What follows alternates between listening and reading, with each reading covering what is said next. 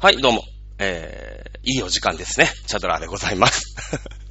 えーこの挨拶いいね。ネットのさ、こういう、まあ、ラジオとか、まあ、YouTube とかですけど、あの、いい時間ですねって言って始まるっていうのね、最近僕あの、J リーグで2番目にエロい、エラい、エラ、エロい、エロい知らない。え2番目にエロいのはきっとなんかラモスとかだと思うんだけど、えー、偉いね、原ひろみっていう人がいるんですけど、まあ、その人の YouTube が今僕大好きで J リーグをよく見ようみたいな。あの、海外サッカー全く興味ない人なんですね、僕ね。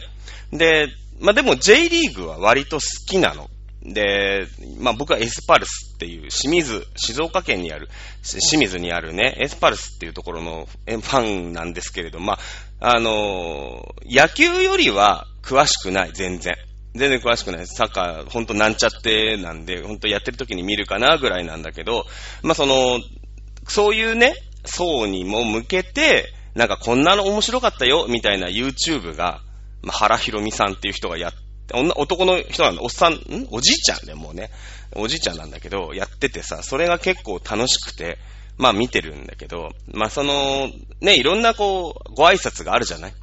あのね、やっぱ夜や、夜見る人、昼見る人みたいな感じになってるんで、あの、まあ、原さんは一生懸命考えてね、あの、皆さん、いい時間ですねって言って始まる。このいい時間ですねっていうのはね、あの、本当あれですよ。あの、流行語大賞ばりにね、今後流行らしたい。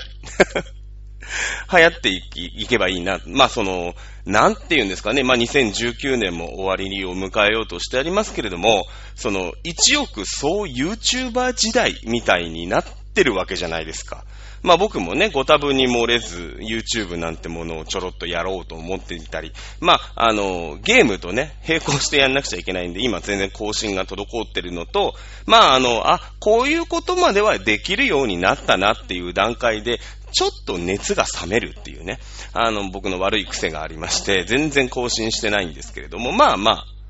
あ、あの、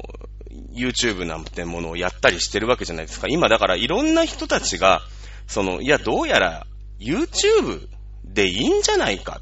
っていうことに、まあ顔を出す人出さない人、今いろいろいると思うんだけれども、スタンスはね。その、いろんなやっぱりメディアがあったわけじゃないですか。まあ、ショールームなんてのが最たるところだよね。アイドルさんなんかも続々とショールームをやって、まあ課金だなんだっていうところにね、えー行ってるわけですよ。で、システムは痛く簡単で課金アイテムを買って、それをこうアイドルに投げたりするわけだよね。で、まあ、ショールームがそれのこう元締めをやって、テラ線を取る。まあ、大きくテラ線を取っていくわけじゃない。はい、諸場をよこせっていうことで。まあ、なんかその1万円のギフトを投げても、AKB の人が言ってましたけど、なんか800円ぐらいの稼ぎにしかならないみたいな。で、まあ、請求は当然さ、僕がね、まあ、誰でもいいんですけども、AKB の方に、じゃあ、1万円のギフトを投げたとしても、まあ、1万円僕からは請求されるわけじゃないです、カード会社を通じて。だけど、まあ、アイドルのところに行く行くとこにはいろんなものがさっぴかれてですよ。さっぴかれてさっぴかれての800円だというらしいんですね。まあ、DNA が、あの、取ってるんでしょうけど、ね、DNA が何割、まあ、AKB が何割みたいな決まってるんだと思うんだけどもさ。っていうことは、なんだろう、その結局、うーん、あまり効率的ではないわけだよね。課金の方法として。まあ一番いいのはさ、まあ当然現金を渡しゃいいんだけど、まあそれはちょっとね、いろんなことがあってできないよってなってくると、やっぱりそのアイドルさんが潤ってほしいわけじゃないですか。潤ってほしいというか、その応援する気持ちをまあ届けたいコンテンツなわけだよね。で、そうなって、まあ僕の場合は、あの、ショールームをやってる元締めの DNA が儲かると、ね、いい外国人選手を取ってきてくれたりするから、僕野球では DNA ファンだからさ、まあ、間接的な意味でね、オースティンとか取りましたから、あの、まあまあ、そういう意味では、親会社儲かってくれとはちょっと思いますけれども、まあ一般の人はさ、別にその DNA が儲かったからって、どうなの？っていう気もしないでもないじゃない？だから、あのーまあまあ、やっぱ課金率としてあんま良くないわけよ。でもさ、YouTube って、そのまあ YouTube の広告収入っていうところの話に結局なってきて、まあ、その、見たら見ただけ、拡散したら拡散しただけ、えー、広告収入が、まあ、その、主に入るっていう仕組みができてるわけだよね。これ一番すごく大事で、結局その、なんだろう、テレビとかもそうだけど、まあ、番組を見てくれる人が CM を見てくれるから、まあ、その CM に対してお金を払う。番組の制作費をお金を払おうっていうので成り立ってた世界なんだけど、今もう全然誰もテレビを見なくなっちゃって、YouTube 見てる方が長いですよみたいな人なんて多分ザラじゃない。僕もほとんど今地上波って、朝、まあ起きてさ、まあ目覚まし代わりにもうテレビつけるんだよ。で、テレビがつくの 勝手にというか、前の日にこう、6時にテレビがつけてねっていう風にお願いするとさ、テレビってすごく、こう、律儀だからちゃんとつくんだけど、で、まあ、ついてると眩しいし、あ僕の部屋ってあの、遮光カーテンがすごい引いてあるんで、あの、遮光カーテンが引いてる、あ、引いてるやつほど遮光的じゃないっていうね、よくわかんないカーテンなんだけど、遮光カーテン引いてるから真っ暗なんだよね。で、僕真っ暗じゃないと寝らんない人、その豆電球とかも嫌いで、本当に若い頃はね、今はまあ、その結婚してたりすると、やっぱ隣に人がいる状態で寝たりとか、まあ、なんだろう、その、トイレに起きたりするわけだよね。隣に寝てる人が。で、そういうので割と慣れたんで、今はそうでもないけど、本当に一人暮らし始めたばっかりとか、あと実家にいた頃も自分の部屋で寝てる時も、あの、ちょっとの明かりもダメというか、なんか、それがね、どんどんどんどん大きく見えて、なんか、頭を占拠してくるの。よくわかんないよね。例えば、うーん、ラジカセってまあ、あったんだけどさ、まあ今ないのかな、ラジカセってみんな iPhone とかで聞くのかな。まあテレビでもいいよ。その待機電力にさ、赤い電気がピッてついてるじゃない ?LED。あれが、あれでもついてると、あの、なんかそれをね、こう、ぼーっと、まあ、目つぶりは見えなくなるんだろうけど、ぼーっと見てると、それがどんどん大きくなってくの、赤が。ぼんやり。で、もう気がついたら目の前の全部赤くなるの。これ病気なのかな？なんか、幻覚なのか、何なのか、僕ちょっとその、作詞なのか、その辺のメカニズムはね、いまいちよくわかってないですけれども、どんどんどん大きくなって、もう目の前、全部が真っ赤になって、あー、寝らんないってなるんだ。だから、僕はあの、寝る、まあ、部屋というか自分の部屋にいた頃とか、一人暮らしの時とかは、その待機電力の LD の、LED のとこ全部目張り、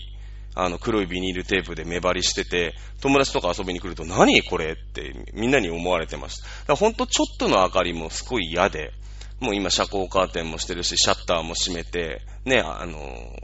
こう窓もし、まあ窓は閉まってるんだろうけど。みたいな感じだったの。今はね、まあそう言ってももう42でいろいろ鈍ってきてるし、光過敏とかなのかなまあ確かにね、あの眩しいのめっちゃ弱い。まあ特に、レーシックの手術をしてからというもの、眩しいのが本当にダメで、あの、フラッシュ、皆さんチェキとかするじゃない？まあ僕もアイドルさんの前でね、もうチェキを何枚取りましたかねまあ何千枚と取りましたけれども、もう過去何十年にわたり、まあ、ここ10年ぐらいかな？ここ5、6年ぐらいかな？チェキなんか出てきたのは。まあ、チェキをね、何千回と取りましたけれども、あのー、まあ、眩しいのダメなんですよ。あの、フラッシュの光とかももうクラッとするぐらいダメで、光がちょっとなんかそういう過敏症とかなんですかね？受容体みたいなのがこう、過敏に動いたりする人なんですかね？まあ、ちょっと詳しくないんですけれども、あの、ダメでさ。あの、まあ、真っ暗なところで寝るから、逆になんか、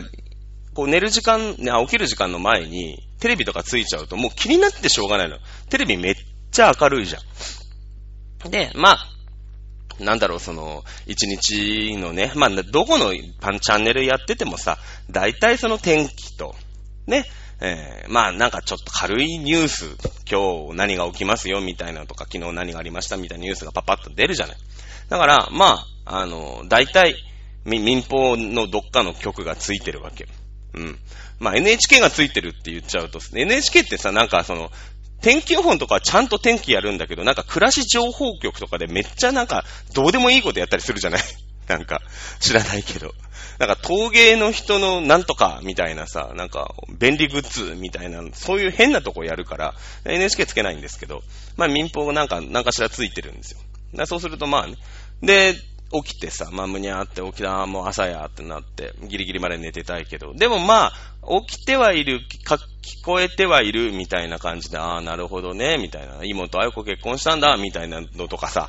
で、まあ、なんとかを、こう、目覚ましがジャーンってなって、あの、むにゃって、まあ、しょうがないから起きるわけだよね。で、まあ、その時にさ、まあ、顔洗って、歯磨いて、トイレ行って、ね、まあ、着替えて、朝ごはん食べないから、まあ、着替えて出てくるんだけど、その間、だから、まあ、30分。まあ、正味本当に、あの、見てる時間というか、起き上がってる時間なんか本当に、まあ、5分、10分ぐらいの時間しか地上波見ないですよ。家帰ってきてから本当に見ない。うん。っていう人ばっかりだと思うんだよね。ほんと YouTube とさ、なんだろう。まあ、ニコニコ動画みたいなんとか、そんなのばっかり見てて、本当に、あとはまあ CS ちょこっととか、なんとかなんとかライブみたいなやつとかね、そのぐらいしか見ないから、まあ、その、成り立ってないわけじゃ、成り立ってこないわけじゃない。結局さ、誰も広告、テレビ CM なんか見ないし、今ほら、あのー、録画するとそれ全部すっ飛ばしちゃったりとかするから、ね、あのー、まあ、便利っちゃ便利なんだけどさ、お金出せないよね、そんなの、そんなコンテンツに対して。で、まあ、その、YouTube もさ、あの、5秒経つと飛ばせるんだけど、まあ、5秒は一応見るじゃん。その広告がちょいちょい挟まれるけど。で、まあ、その5秒でもまあ、飛ばしてもいいですよ、と。いうところのね、な5秒 CM みたいなのが流れていって、まあ、それはいろいろ見るじゃん。あと YouTube の前に変なさ、育毛剤の広告とか、わかんない、これ、これみんなそうなのかな？なんか全員そうなのか、僕だけなのか。ほら、あの人たちってなんか、リサーチかけるじゃん。なんかさ、その、クロームとかの、こう、なんていうの、広告バナーもそうだけど、なんか知らないけど、そのカメラのレンズばっかりおすすめしてきたりとかするじゃない。で、そうするとちょっとカメラのレンズとかをさ、検索してた履歴とかがあると、まあ、あの、そのカメラばっかりこうおすすめしてきたりとかするわけになってるから、まあみんながみんなその気配薬のね、あの CM を見てるかどうかってのはわからないんだけど、でもまあピンポイントで見れてるからさ、まあ、その、僕も40過ぎてね、まあ確かに、まあ抜け毛はあんま気にならないけど、まあ白髪はちょっと気になりだしてるよね。うん、この間本当に白髪が、あのあんまり白髪体質でもないし、そんな目立たないというか、本当になんか、あ、すげえ、あれ？あるみたいな感じで抜いたりとかしてます、したことありますけど、そんな、ないんですよ。だけど、まあ、久しぶりに自分の顔を鏡でしまじまじとこの間見たら、あ、結構白髪あるんだねって言って、まあ、だだへこみしましたけれどもね。ねそんな感じでさ、あのー、YouTube の広告で、まあ、生活をしている YouTuber さんっていう方たちが、まあ、現在、いろんなところでこう存在をしているわけじゃないですか。で、まあ、その、フォロー、フォロワーじゃないけど、Twitter も、まあ、人数をね、とにかくフォロワーを集めましょうっていう時代が、まあまあまあ、今でもそうなんだけど、まあ昔あってさ。ね。で、YouTube さん、まあ1億総 YouTuber 時代、2019年。で、その YouTube のチャンネルで人を集められるっていうことが、もう下手なタレントなんかよりも、よっぽど金になる、ビジネスになるっていうことに、みんな気づいてるよね。まあ、今、なんていうの、もうもっともっと前からみんな気づいてたんだけど、そろそろ全員が気づいたっていう時代になってきてるわけですよ。ね。だからもう、きっとなんか人気 YouTuber たちがアイドルになりましたみたいなことが、今は逆にほら、アイドルが YouTube やってますみたいな感じで、まあ、相乗効果でね、その、何ですか？キスビーさんとかさ、すごい有名な YouTuber としても、こう、活動してってます。まあ、アイドルとしても、武道館かなんかやってたよね。なんかあんまり お客さんが入る、入らないみたいな話はありましたけど、まあ、武道館公演やれるぐらいですから、割と強いアイドルさん、えー、じゃないですか。まあ、地下と地上と、みたいなアイドルさんでしょ？ね、いう感じなんだけど、まあ、逆にもう、だなんだろうね、中学校、高校ぐらいで、YouTube とか動画編集がもう必須とかになる時代がそのうち来るわけですよ。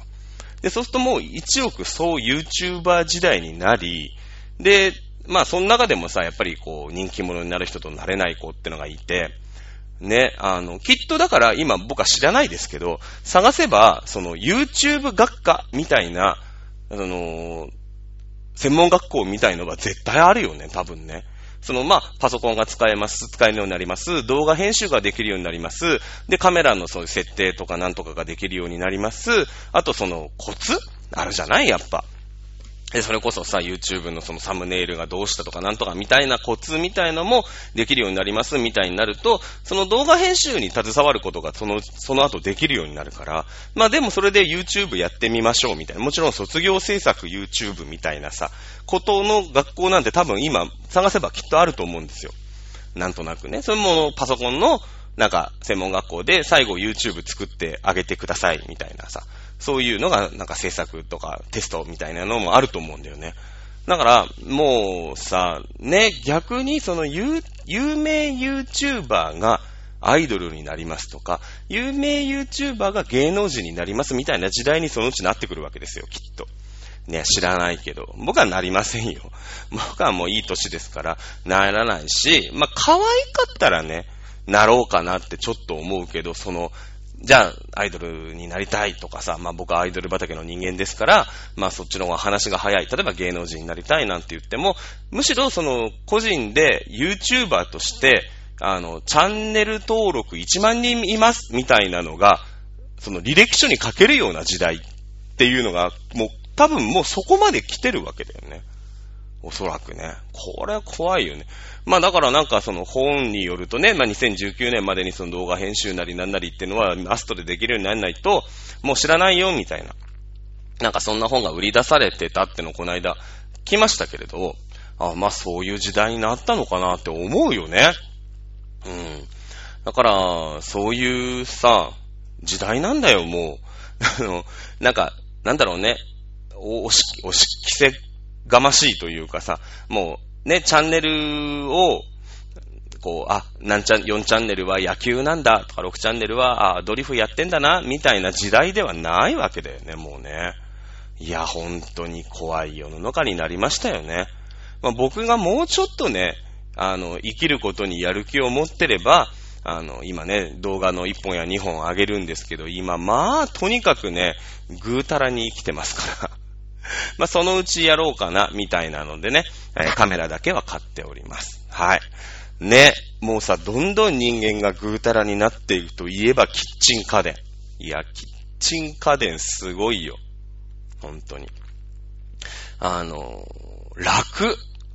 ね、この間、まあ、この番組でも喋ったかな電気の圧力鍋を買いまして、まあ、2、3料理を、まあ、もっとしてるんだけどもさ、する。まあ、料理とも言えないよね、もうだから。その出来栄えはね、いいです。ただ僕の場合は、電気の圧力鍋を一番最初に買って、その普通の圧力鍋をやったことないんですね。普通の圧力鍋は、あの、実家で母親が持ってたすごいでかいなんか、なんだろう、業務用の蒸し器みたいなさ、あるじゃない？中華街での店頭とかにあったりするやつね。が、なんか、どうやら圧力鍋だったらしいんだけど、もう30年も40年も前の話だから、とにかく危ないと。もうこれをいじってるときは、もう近づくなぐらいのね、爆弾でも入ってんじゃねえかぐらいの、あのー、勢いだったわけ。まあ子供だからさ、変なとこ触ってパーンってなっても嫌だし、まあもちろんその安全性みたいのもね、多分危なかったんだと思うんだけど、今のだってキッチン家電の電気圧力鍋はもうただの炊飯器だからね。ピッピッってやるだけだし、で、なんか圧力が下がったらピーってなってさ、あ、終わりましたみたいな感じなんですよ。見た目もなんか炊飯器みたいだし。でもね、あの、すごいね、やっぱ楽だよ。その牛のさ、まあ筋肉というなんかもう脂身なんだかなんだかよくわかんないような部位があるんだけど、まあなんかちょっとじっくりコトコト煮込まなきゃダメですよみたいな、硬くて食べられないみたいな、そういう安いとこなんだけど、じゃあシチューを作りましょうなんつってさ、まあその、一応レシピブックみたいのがあるの。で、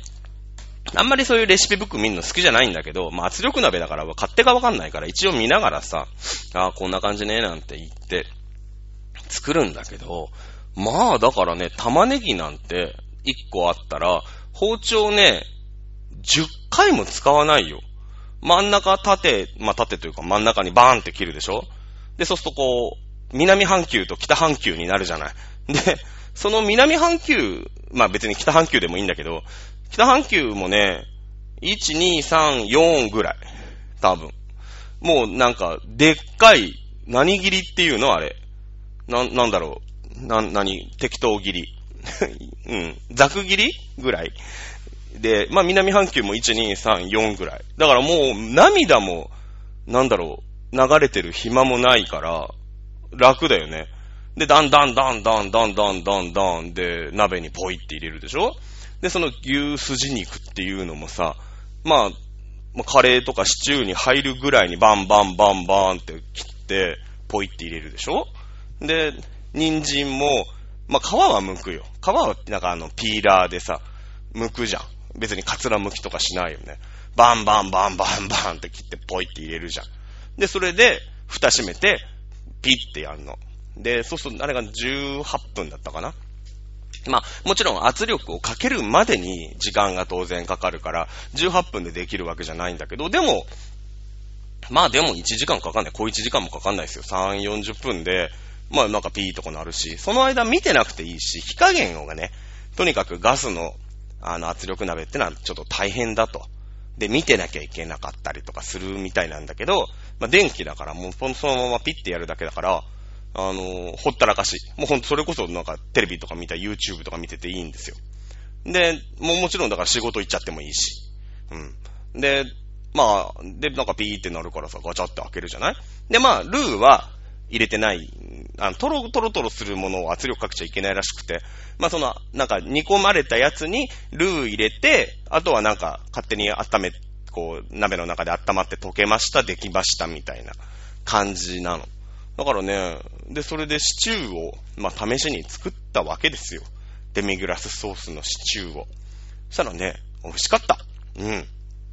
いや、今の家電すごいね。うん、あんなに、これで、まあだからまあ何人前もできちゃっまあ、それは俺が悪いんだけど、加減しないで作るから、まあ、その後ね、あの、3日間シチューとグラタンを食い続けるっていう、あのー、本当に悪、悪行というか苦行をね、えー、やることにはなりましたけれども、まあ、あの、ま、マカロニグラタンも一緒に作ったの。その、別個で。で、それもなんかめっちゃ多くて、多く作りすぎちゃって、あの、もう冷蔵庫の中パンパンになって、まあ、うちの冷蔵庫そんなに大きくないというか、ちっちゃい冷蔵庫だから、あの、本当にね、引っ越した時にもはご飯を作るモチベーションが全くなくて、冷蔵庫ちっちゃいのでいいやと思ってたから、こんなに料理するんだったらもうちょっと大きい冷蔵庫にするとよかったなと思って、このちょっと買い替えようかなと思ってますけれどもね。あのね、まあ、3日間、えー、いつ土曜日に作ったのかな？土曜日に作ったんだけど、今週ずまあ1回オールしたけど、1回オールしたんだけど、あの、ずっとね、シチュー、牛、牛すじシチューを食い続けるっていうね、えー、ことに本当にチャレンジをして、昨日、おととい、昨日かな？昨日全部やっと食べ終わりました。まあ、えー、冷凍したりとかしてね、あの、日持ちさせ、無理やりさせて、あの、作ってる。今ね、とにかく、月堂なんですよ。あ、月曜に作ったのかな？違うよね。土曜日だよね、あれね。に作ったんだけど、まあ、なんとかさ、冷凍しとけば持つ日持ちもするし、まあ多少お腹が痛くなったところで、まあ俺しか食ってないから、まあいいかな、みたいな感じですよね。ね。今もうね、あの、電気圧力鍋くんが大活躍をして、あの、替えの鍋ってあるじゃない内釜ってあるじゃない？内釜のスペアもちょっと欲しいぐらい。その内釜のスペアがあると、出来上がった料理を内釜ごと冷蔵庫に入れられるんですよ。で、次の料理できるんですよ。あの、ただ内釜1個しかないから、シチュー作りたい後にご飯炊きたいなと思ったら、シチュー何かに移さなきゃいけないでしょ。もうめんどくさくて、あ、内釜買っちゃおうかな、みたいな感じに今なってる。うん、すごいね。電気のね、圧力鍋はこれ買、みんな買った方がいいよ。時短だし。うん、楽。ね。で、ハンドブレンダー。これがまた楽だね。ハンドブレンダーもこれは一家日でね、やっぱ全米で何百万台も売れるやつはね、便利だな。うん、ショップジャパン嘘ついてなかった。うん。あのもうぐるぐるぐるぐるって回してさ、そのコッパみじんにするわけですよ。あの、みじん切りみたいなやつをね、千切りにはならないんですよ。残念ながらコッパみじんになるんですけど、まあ、千切りはね、あの、スライサーに頑張ってもらって、えー、やるという方向の時短をするんだけど、まあ、みじん切り楽だね。あれもね、だからこねると切るが一緒だから、もう、ひき肉をべって入れて、キャベツを適当にもう手でね、手でちぎって入れて、ニラも、もうね、まあ、ニラぐらいは切ろうかなと思ったんですけど、もうね、手でねじって切っちゃえばいいやっていうことになり、で、それをぐるぐるぐるぐるぐるってこう、こうハンドブレンダーで回、ミキサーするわけですよ。そうすると、あ、見るも無残なみじん切りがもうできて、で、その後なんかそのさ、あ、で、肉入れて混ぜる羽みたいなので、こう、ぐるぐるぐるぐるってすると、もう餃子の種が完全に出来上がってるっていうね。で、その、なんていうの、カップみたいのがあるじゃん。で、そのカップがもう、そのまま外れるから、そのカップから、あの、餃子を包むのもできるし、ね。なんかさ、その、昔はそれを全部一個一個の工程を手でやってたわけじゃない。ね。で、それが当たり前だったんだけど、今はね、なんだろう、その、楽できるやつは楽していいと思う。その、だってほら、専業主婦なんかいないわけじゃない。一日家事やってる人がいないし、みんな仕事しなきゃいけない世の中になってきてるから、その時短をね、まあ、とにかくしていくと。まあ、家事、こう、いろんなのにさ、こう、時間かけてられないじゃない？で、今そういう、今僕家事を頑張ろう月間みたいのになってるわけですよ、ここ何ヶ月か。ね、あの、オタクしないと時間もフリーだしさ、まあなんて言ったって毎日家にいるもんだから、出かけないから、その継続的に料理ができるから楽だよね。やっぱ自分で料理しようっていう気になってくる。うん。ねえでもさ、その、自分で毎日やろうと思うんだけど、めんどくさいことはあんまりよ、やら、よくやりたくないわけよ。物草だから。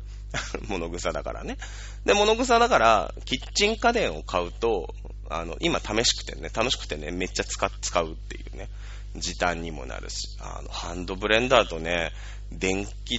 圧力鍋さえあれば、ほぼ無敵だね。うん。あと何欲しいかな今いろいろ考えてるんだけど、あの、まあ、キッチンに置く場所もさ、限られるじゃない？で、割となんかこいつらあれば何でもできるんじゃないかっていう気にはちょっとなってきてますね。あとね、欲しいのは、あの、揚げ物をする鍋だね。揚げ物をするのも、なんか電気の鍋がありまして、こう、なんだろう、ミニミニマクドナルドだよ。フィーフンフィーってなるあれ。あれのすごいミニミニバージョン。うん。があって、それもね、欲しい。それあったら、それ次のアマゾンのタイムセールであったら、買っちゃう。ね、揚げ物はね、やっぱフライパン、今フライパンしかないから、ちょっとこう油もさ、だだっ広くこう、なんていうの？こう、鍋に貼られちゃうから、ちょっと油無駄なんだよね。で、こう、吸わせるとかさ、あの、固めるみたいなのも、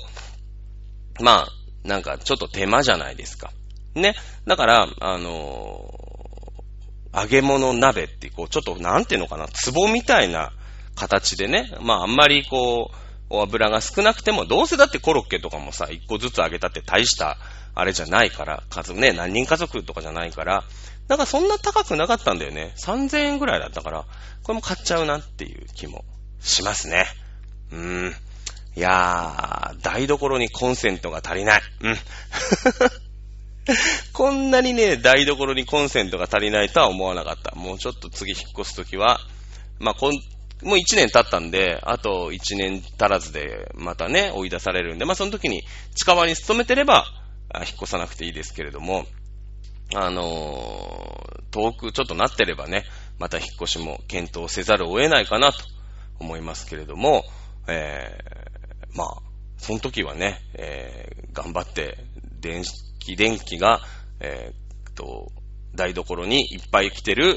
お家にしたいと思います。いうことで、ね、あの、便利キッチン家電はね、本当に楽ですね。あの、皆さん、ぜひ使っていただいて、えー、家事にね。まあ私はあの、適当な料理しか使え、作れないっていうので有名ですけれども、あの、頑張って、えー、やっていただきたいなと思っております。あと、えー、チャドラショ、チャドピ食堂ね。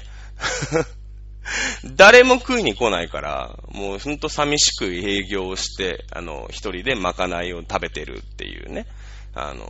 いますので、ぜひね、皆さん食べに来てほしいなと思います。ということで、えー、本日も、えー、ご視聴ありがとうございました。良き時間になりましたところで、本日の更新終わりにしたいと思います。また次回までお聴きください。さよなら。